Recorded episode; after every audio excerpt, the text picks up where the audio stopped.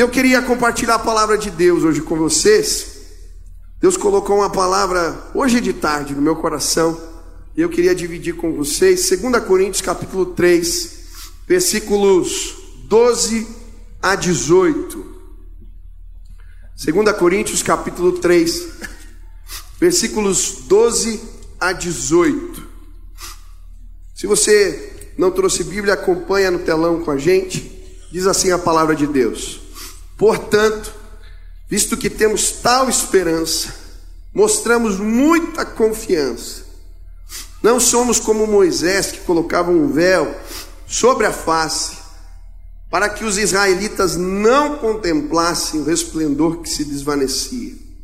Na verdade, as mentes deles se fecharam, pois até hoje o mesmo véu permanece quando é lida a antiga aliança. Não foi retirado porque é somente em Cristo que ele é removido.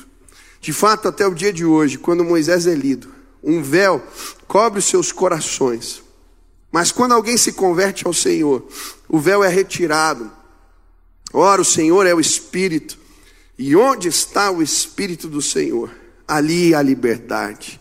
E todos nós que com a face descoberta contemplamos a glória do Senhor segundo a sua imagem, estamos sendo transformados com glória cada vez maior, a qual vem do Senhor, que é o Espírito.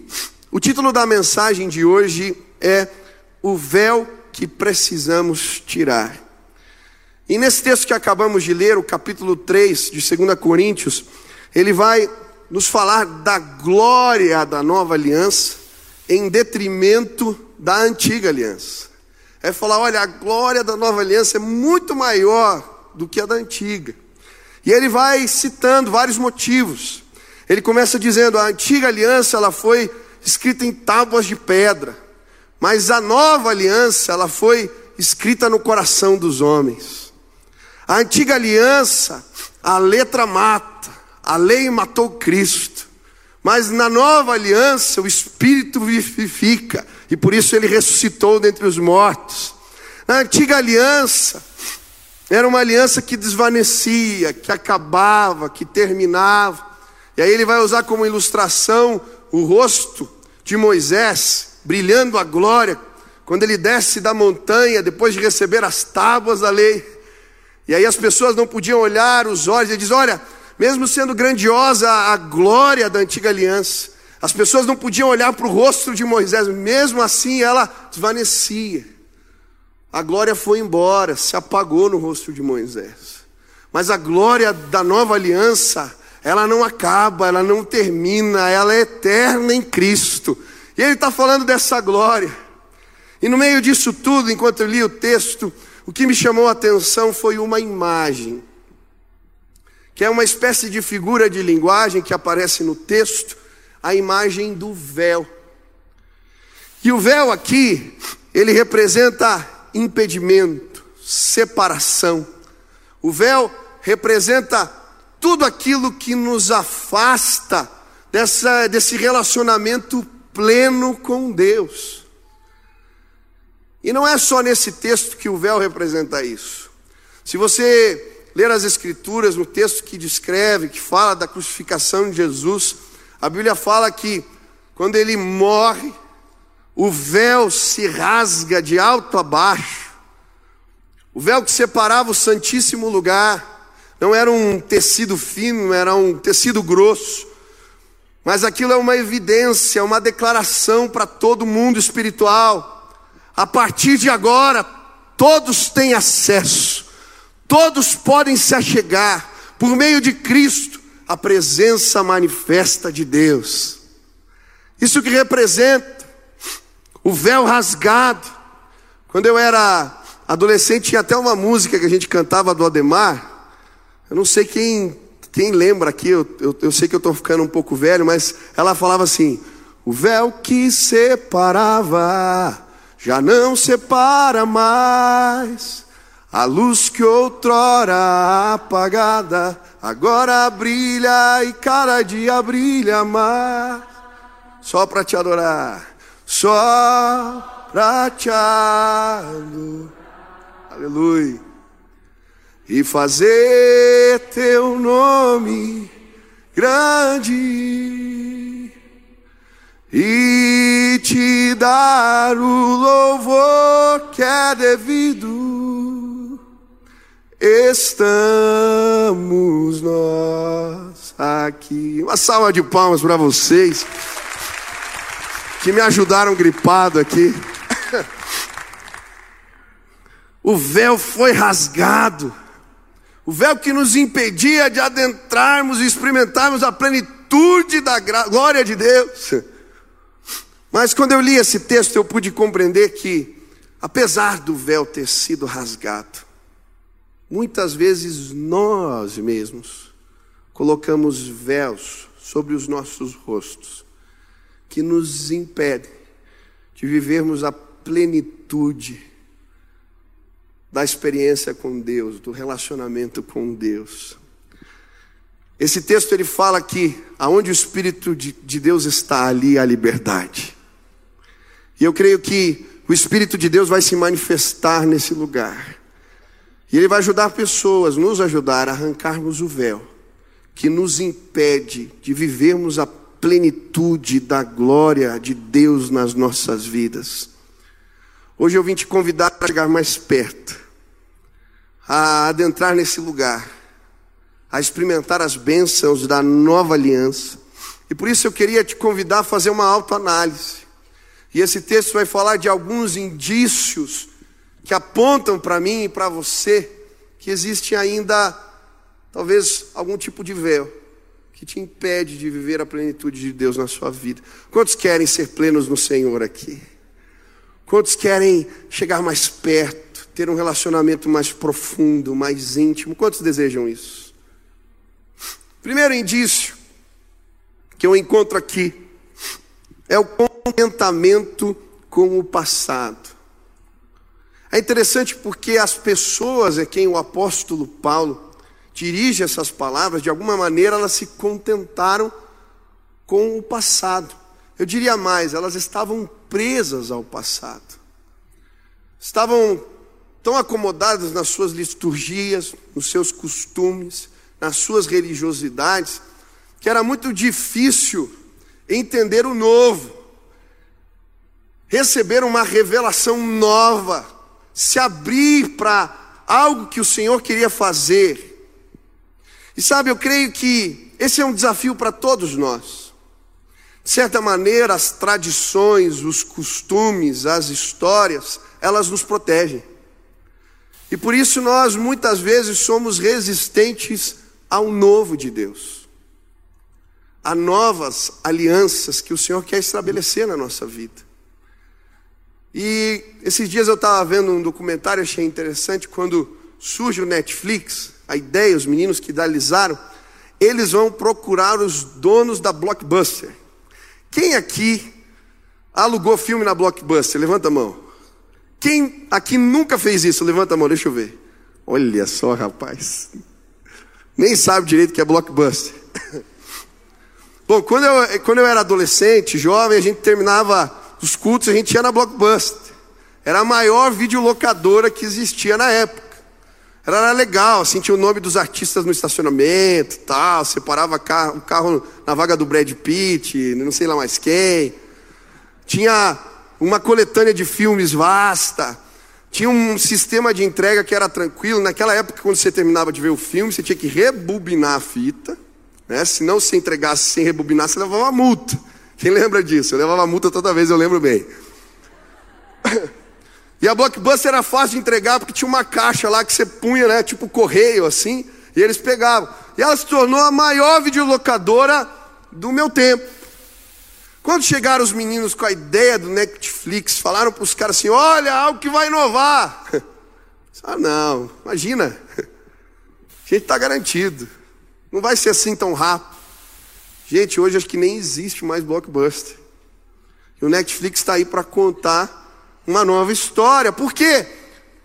Se a gente não se abre para o novo, muitas vezes na nossa vida a gente perde. Isso também acontece no nosso relacionamento com Deus, na vida espiritual. Quando não, nos abrimos para o novo de Deus na nossa vida, muitas vezes perdemos. E se a gente olhar para as histórias, a gente vai ver isso. As crises que surgiram quando, por exemplo, começaram a, começou a ter música cantada na igreja. Não se cantava na igreja. Lutero ainda foi mais radical, ele pegava as músicas seculares, e como o povo não tinha acesso à Bíblia na sua língua, só no latim ou nas, nos, nos originais, então ele começou a pegar os textos, os salmos, os textos bíblicos, e pegava as músicas seculares e colocava a letra, mudava a letra. E começou a cantar na igreja. Você pode imaginar a confusão, se hoje dá confusão fazer isso, imagina naquela época. Né? Imagina se eu pegar o YouTube aqui, mudar as letras e começar a cantar. Vai dar um confusão. Nossa, vai ser uma confusão. É, o Laurinho gostou, ele não. Mas aí surge um movimento novo. Aquilo arde tanto no coração dele que depois ele vai traduzir para o alemão a Bíblia, vem a imprensa e a Bíblia chega na mão de todo mundo, porque alguém estava aberto para o novo de Deus. Com Wesley foi a mesma coisa, Whitfield, quando eles começam a pregar, os proíbem de pregar nas igrejas. E aí eles começam a pregar ao ar livre, mas aquilo era algo que não era comum naquele tempo. Era um sacrilégio pregar fora do templo. Tinha que ser pregado no lugar de Deus, na casa de Deus. E aí eles começam os primeiros cultos ao ar livre, nas escadarias das igrejas, nas praças. E tanta gente se converte, e um avivamento toma, toca o mundo, porque alguém estava aberto para o novo de Deus. E aí você vai vendo movimentos mais recentes. Hoje tem células na igreja. Quem é mais velho aqui lembra quando surgiram as células? Quanta coisa eu ouvi falar de ruim. Era um absurdo. Onde já se viu? Exu, quando criou o um movimento lá na Coreia, além de fazer um movimento de grupos pequenos, que muitos diziam que ia dividir a igreja, ele ainda deu a liderança para as mulheres, uma sociedade machista. Você pode imaginar quanta gente foi contrária àquilo, mas esse era o novo de Deus. E aquela igreja se transformou na maior igreja do mundo naquele tempo. Sabe por quê? Quando estamos abertos para o novo de Deus, somos abençoados na nossa vida. Deus tem algo novo para você. Deus tem coisas novas que Ele quer revelar na sua vida. Mas enquanto você estiver preso aos teus costumes, aos teus jeitos, às tuas maneiras, talvez você não vai viver aquilo que o Senhor tem para a sua vida. Tem gente aqui que Deus está falando: olha, você tem que abandonar a tua tradição. Ah, mas eu fui a minha vida inteira católico, de tal linha, de tal. Mas aqui nesse lugar, Deus está dizendo para você: eu tenho algo novo. Abandona as tradições, abandona os costumes. Eu quero fazer algo novo na sua vida. E quando a gente tem coragem de aceitar o novo de Deus, o véu é tirado e a glória é manifesta. Mas sabe, isso também tem a ver com a glória das experiências passadas. Tem gente aqui que já teve experiências com Deus, que já experimentou o toque de Jesus, que de alguma maneira já viu milagres acontecerem. E se a gente não tomar cuidado, a gente fica preso a essas experiências do passado. E quando eu estava lendo esse texto, me chamou a atenção, porque o pano de fundo da história que ele está falando aqui de Moisés é Êxodo 34. E Êxodo 34, a Bíblia vai contar para nós a história que acontece depois de uma experiência de Moisés com Deus. Ele sobe a montanha e Deus fala para ele: Eu vou revelar para você a minha glória. E manda ele se esconder numa fenda de uma rocha. E a Bíblia diz que Deus põe a mão assim no buraco da fenda passa com a sua glória. E quando Deus tira a mão, só fica o rastro. Mas aquilo é suficiente para transformar a vida de Moisés. Ele desce da montanha, mas quando ele desce da montanha, o seu rosto está brilhando, cheio de glória. Ele não sabia, mas as pessoas não podiam olhar para ele, tamanho era o brilho da glória de Deus. Aí vão lá e colocam um véu. Mas sabe o que me chama a atenção na história? é que Moisés, ele sabia que a glória ia se apagando com o tempo. E se você ler o capítulo 34, ele voltava na tenda, de tempos em tempos. E quando ele voltava na tenda, ele tirava o véu, a glória de Deus se manifestava, e aí ele voltava para falar com o povo. E o que me chamou a atenção é que Moisés não ficou preso na experiência da montanha. Ele continuou indo à tenda de novo e de novo e de novo, porque ele sabia que Deus tinha algo novo para revelar a ele a cada dia. Existem pessoas aqui que já subiram a montanha, que já viram a glória de Deus, que já tiveram experiências tremendas e maravilhosas com o Senhor, mas de alguma maneira ficaram presos na montanha. A glória já foi embora há muito tempo, mas eles só vivem do passado. Hoje existe um véu sobre o rosto.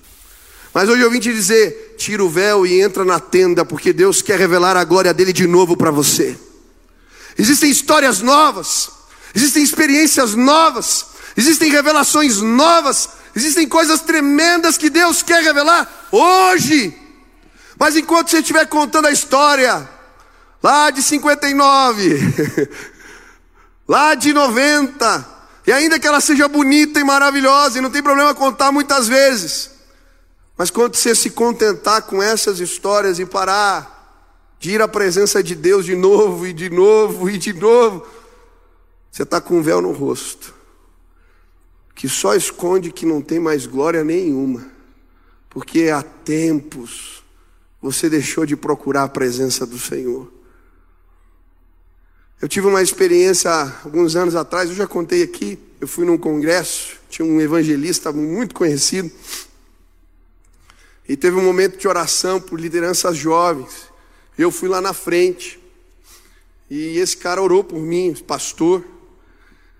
E quando ele orou, foi algo muito forte. Eu estava com um, amigo, um colega, a gente que era seminarista ainda na época. Ou tá, não, já estava no ministério já. Comecinho do ministério. E ele orou por mim. E eu senti um choque, assim, um negócio dentro de mim. Eu caí de joelho no chão. E fiquei ali falando com Deus, chorando na presença do Senhor. Mas quando eu levantei, o meu amigo olhou para mim e falou: Cara, o que que aconteceu no teu rosto? Eu falei: Que foi, cara? Você está todo empipocado. Eu falei: Sai para lá, rapaz. Falar de catapora de Deus agora, nunca vi isso. Aí eu fiquei tão indignado, eu entrei no carro, sentei assim no carro e baixei o vidrinho ali, né, do o espelhinho que tem no carro. Quando eu olhei, não era um empopocadinho assim. Tava feio o negócio. Aí eu fiquei no carro, Deus, mas qual que é o sentido disso? Não entendi. Qual que é o propósito de um negócio desse? E aí o Espírito Santo falou no meu coração: Eu deixei uma marca no teu rosto para você saber que existem coisas da minha presença que você ainda não conhece. E sabe, depois daquilo, toda vez que eu ia numa vigília, numa reunião de oração, durante muito tempo, eu voltava para casa empipocado. A minha mãe já sabia, sério, estou falando sério, pergunta. Ela chegava, você foi numa vigília ontem, né? Teve alguma experiência com Deus? Porque eu estava empipocado. E era uma marca, como se Deus estivesse fazendo eu lembrar: olha, a glória da minha presença não pode ir embora. Eu quero marcar tua vida. Sabe, tem tanta gente aqui que o rosto já brilhou, que já falou com paixão, com fervor, que buscava, que orava, que fazia, mas o rosto apagou. Você está vivendo das experiências do passado. Hoje o véu vai cair nesse lugar, porque Deus vai tocar tua face de novo. Deus me incomodou, eu estava orando no chuveiro, convida todo mundo, todo mundo, eu quero te fazer um convite. A gente vai entrar na tenda essa semana. Quantos querem entrar na tenda? Eu quero fazer um te pedir um compromisso aqui comigo. Todos os dias essa semana, todos os dias. Não sei se é de manhã, de tarde, não sei qual é o teu horário. Mas eu queria te desafiar a separar pelo menos meia hora na presença do Senhor, todos os dias. Só essa semana, Deus falou para mim: não faça um desafio longo, curto. Quantos querem entrar na tenda da, da, do encontro essa semana? Levantem a mão aí, deixa eu ver. Deus vai começar algo novo. A glória de Deus vai marcar a tua vida. Deus tem revelação nova para nós. Primeiro véu que Deus quer tirar essa prisão, esse contentamento com o passado. Segundo, segundo véu, segundo indício que existe um véu, são as realidades espirituais que escondemos. Eu acho interessante o versículo 13. Ele diz assim: Não somos como Moisés, que colocava um véu sobre a face para que os israelitas não completassem, contemplassem o resplendor que se desvanecia. Eu achei muito interessante esse versículo, porque ele fala que num primeiro momento, no versículo 7, ele fala que o véu foi colocado porque o brilho era muito forte. Mas depois, Moisés manteve o véu para quê? Para esconder que a glória estava indo embora. E muitas vezes na nossa vida, existem véus, sim, porque escondemos realidades espirituais que não queremos que os outros enxerguem. E a gente usa o véu porque é melhor ser conhecido como o cara que sobe montanhas, como o cara que o rosto brilha. Mas como é difícil ser conhecido como o cara que não está conseguindo orar, que há tempos não tem experiências com Deus, que tem pecados ocultos, que tem problemas na sexualidade, problemas com mentira, problemas que o envergonham. E então o que fazemos? Somos líderes, somos respeitados, mas usamos o véu. Para que as pessoas não saibam que a glória está indo embora, ou que realidades espirituais na nossa vida não vão bem. Ao longo desses anos de ministério, eu já vi tanto isso acontecer. Eu lembro de um pastor evangelista, ele tinha uma unção, ele pregava. Eu participei de cruzadas com esse irmão que eram impressionantes todo mundo se convertia. Mas eu lembro de um dia que eu o convidei para ministrar num culto. Parecia que estava seco. A unção tinha ido embora, não sei explicar o que aconteceu. Tinha habilidade, falava bem, mas algo tinha ido embora. Depois, com o tempo, descobrimos que tinham realidades ocultas que com o véu ele tinha encoberto. Talvez você esteja fazendo isso. Talvez um véu te impede. Querido, não tem como esconder quando a unção vai embora. A gente acha que está enganando a quem? talvez a tua mulher não fale, talvez teus filhos não falem. Mas as pessoas, na verdade, sabem que algo errado está acontecendo. Agora, quando nós temos coragem de tirar o véu e mostrar e revelar e, e se tratar, a glória de Deus se manifesta de novo. Eu lembro de uma reunião da semana do avamento, uma com os pastores, nós sentávamos à mesa em rodas e a pergunta era: como vai sua devocional? Era isso. Como é que você faz devocional? Eu confesso que eu fiquei constrangido. Eu achava que orava. Eu sentei do lado, o primeiro irmão do meu lado, como é que você ora? Ele acorda às 5 da manhã e das 5 às 8, eu tenho três. Eu falei, rapaz. Aí foi o segundo. Ah, eu não oro tanto, mas eu leio a Bíblia todo dia, já li a Bíblia duas vezes esse ano. Eu falei, meu Deus, eu sou muito pecador. E aí foi o terceiro, e era uma história mais linda que a outra. Teve, chegou num rapaz, eu lembro. Ele baixou a cabeça e falou: Eu, eu ia contar uma história para vocês aqui, mas. A verdade é que faz muito tempo que eu não oro. A vida foi ficando tão corrida. Eu comecei a orar só para fazer sermão. O pior é que eu vou bem. Eu até que engano. E aí eu estou levando, mas a minha vida com Deus só uma droga. E eu lembro que naquele dia que ele tirou o véu, a gente fez a roda ali, pusemos a mão na cabeça daquele cara e a gente orou. E a gente clamou. E eu lembro da outra reunião. Quando chegou no momento ali do compartilhar.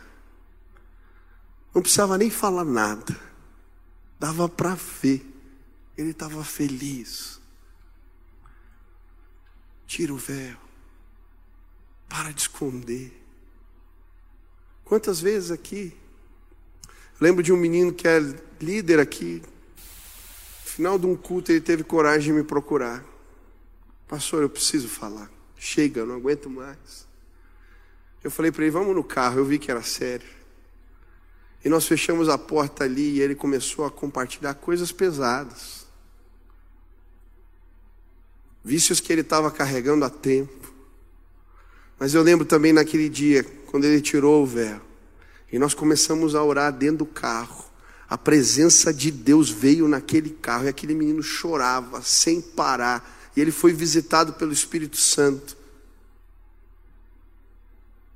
Hoje eu tenho certeza que onde o Espírito de Deus está, há liberdade. É um líder novo, porque o véu saiu, foi arrancado. Quais realidades espirituais na tua vida? Você tem usado um véu para esconder? Existem realidades ocultas? Existem pecados ocultos. Deus quer tirar o véu hoje. Esse é um indício. Ele quer tirar o véu. Você não está vivendo a plenitude da relação com o Espírito de Deus. Quem quer tirar o véu aqui hoje, em nome de Jesus? Terceiro, terceiro indício. Terceiro indício são os sentidos embotados. Versículo 14 diz: Na verdade, as mentes deles se fecharam, pois até hoje o mesmo véu permanece quando é lida a antiga aliança. Se você tiver uma Bíblia na versão João Ferreira de Almeida, em vez de mentes fechadas, o que ele aparece ali é os sentidos embotados. E um terceiro indício que aponta para nós que existe um véu na nossa relação com Deus é exatamente esse. A gente perde a capacidade de sentir. A Bíblia, em outros textos da palavra, vai falar e usar a ilustração do morto, do morto espiritual. Porque morto não sente. Já conversou com morto? Se conversou, depois vem conversar aqui comigo eu tenho várias pessoas para te indicar que podem tratar você. Perde os sentidos, não sente. E quando a gente vai, de alguma maneira, estabelecendo véu na nossa relação com Deus, à medida do tempo a gente vai perdendo a capacidade de sentir. Como assim, pastor? Sentiu? O que quer ver? Quando você pisava na bola, no começo da caminhada, quando você estava buscando, você pisava na bola, errava, pecava, você não sentia mal. Aquele sentimento, o que está acontecendo? Chorava, ficava mal. Quando tem o véu, a gente nem sente mais quando peca. A gente vai perdendo a capacidade de sentir. Ou então, quando você não conseguia orar, estava no propósito, Ficava ali uns dias e aí você sentia mal. Poxa, furei minha devocional hoje. Não pode. Mas quando o véu é estabelecido, os sentidos se embotam. Aqui no texto ele está falando sobre os sentidos embotados daqueles que não podiam reconhecer Cristo na lei de Deus.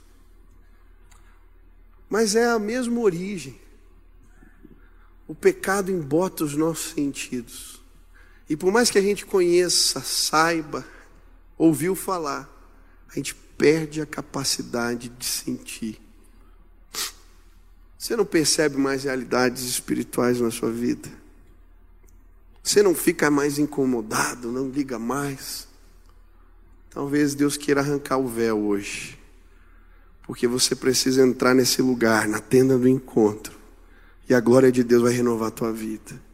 Mas, pastor, isso acontece com quem já é crente? Oh, são tantos homens de Deus que perderam a capacidade de sentir. Me impressiona Salomão.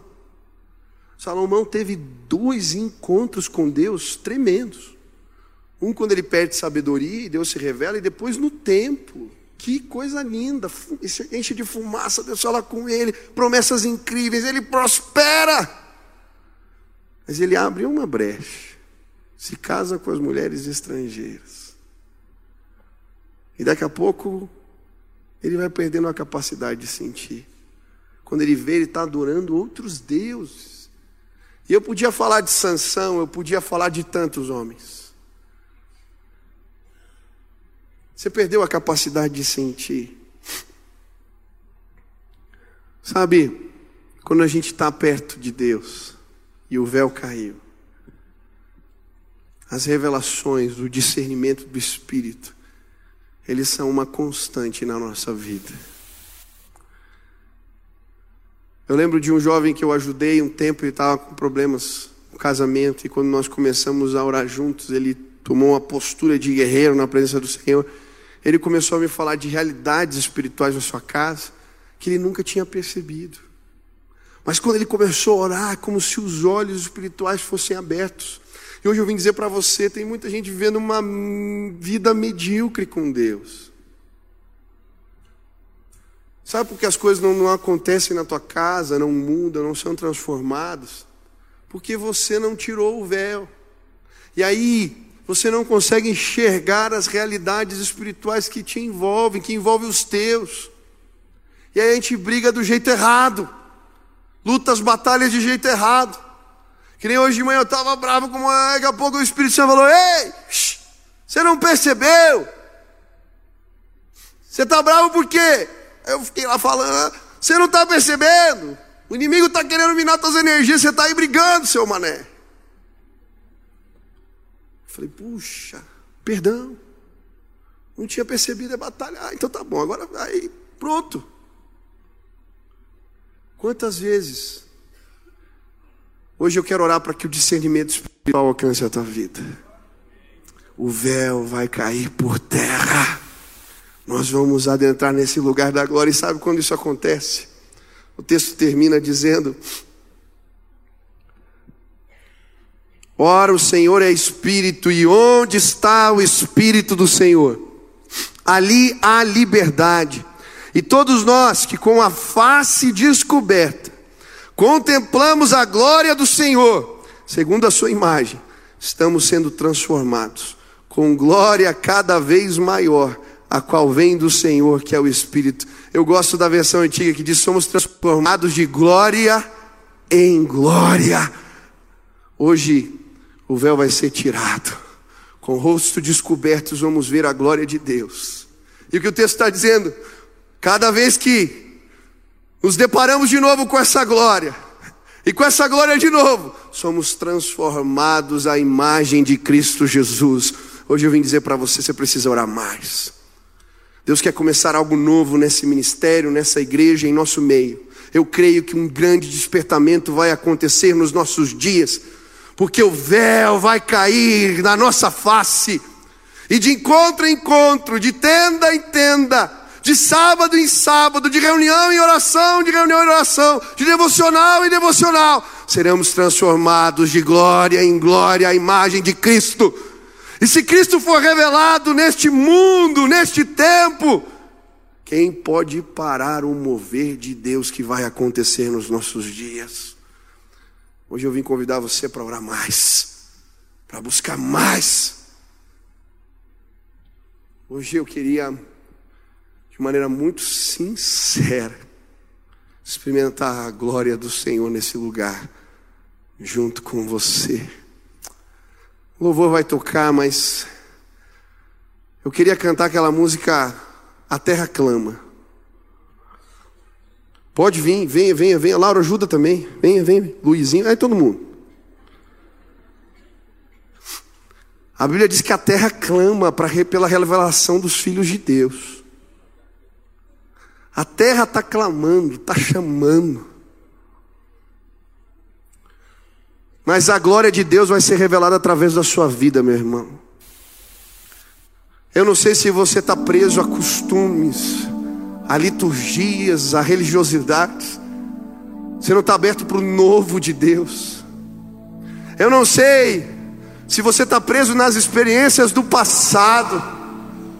Mas hoje eu vim te dizer: vai à tenda de novo, mais uma vez e outra vez, e você vai ver os céus se abrindo para você. Para de ficar lá, que bom que foi aquele tempo, mas o novo de Deus vai ser melhor, em nome de Jesus.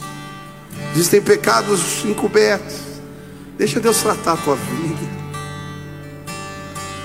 seus sentidos estão embotados, você está falando, Senhor, eu quero, quero sentir, eu quero ver as coisas, eu quero perceber o mundo espiritual, eu quero ter entendimento, quero ter o um entendimento claro do porquê de algumas crises, por que isso acontece na minha vida, eu quero entender, tira o véu, Pai.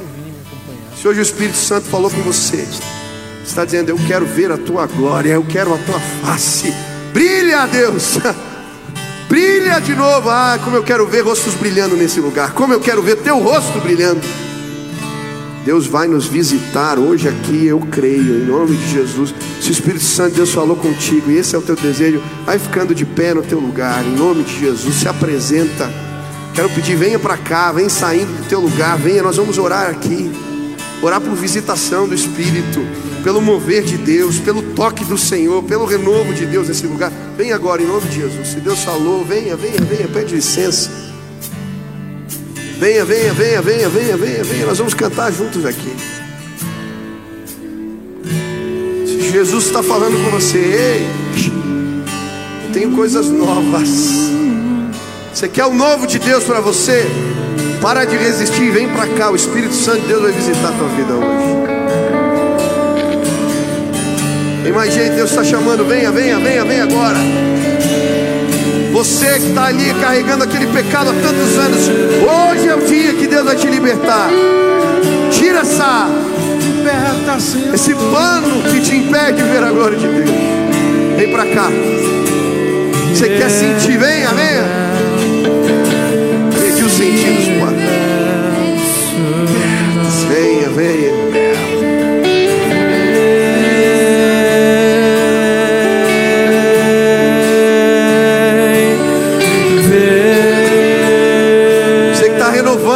compromisso de oração com Deus, suas devocionais, a tua leitura da palavra. Deus falou contigo, falou: oh, eu tenho. Não pode ser desse jeito.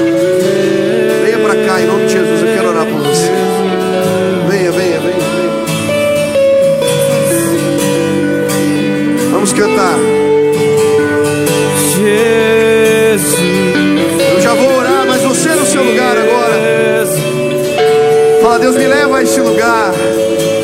Eu quero, Deus, a tua presença. Eu quero sair daqui o que diferente. nenhum homem fez em fazer o que a história nunca viu em cumprir. O descrito em Joel. Aviva-nos, aviva-nos em fazer o que nenhum homem fez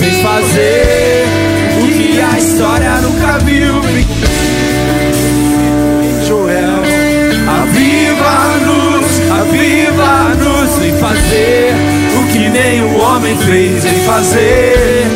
O que a história nunca viu em cumprir. O descrito em Joel. Aviva-nos, aviva-nos em fazer o que nenhum homem fez em fazer. O que a história nunca viu em cumprir. O descrito em Joel. Aviva-nos,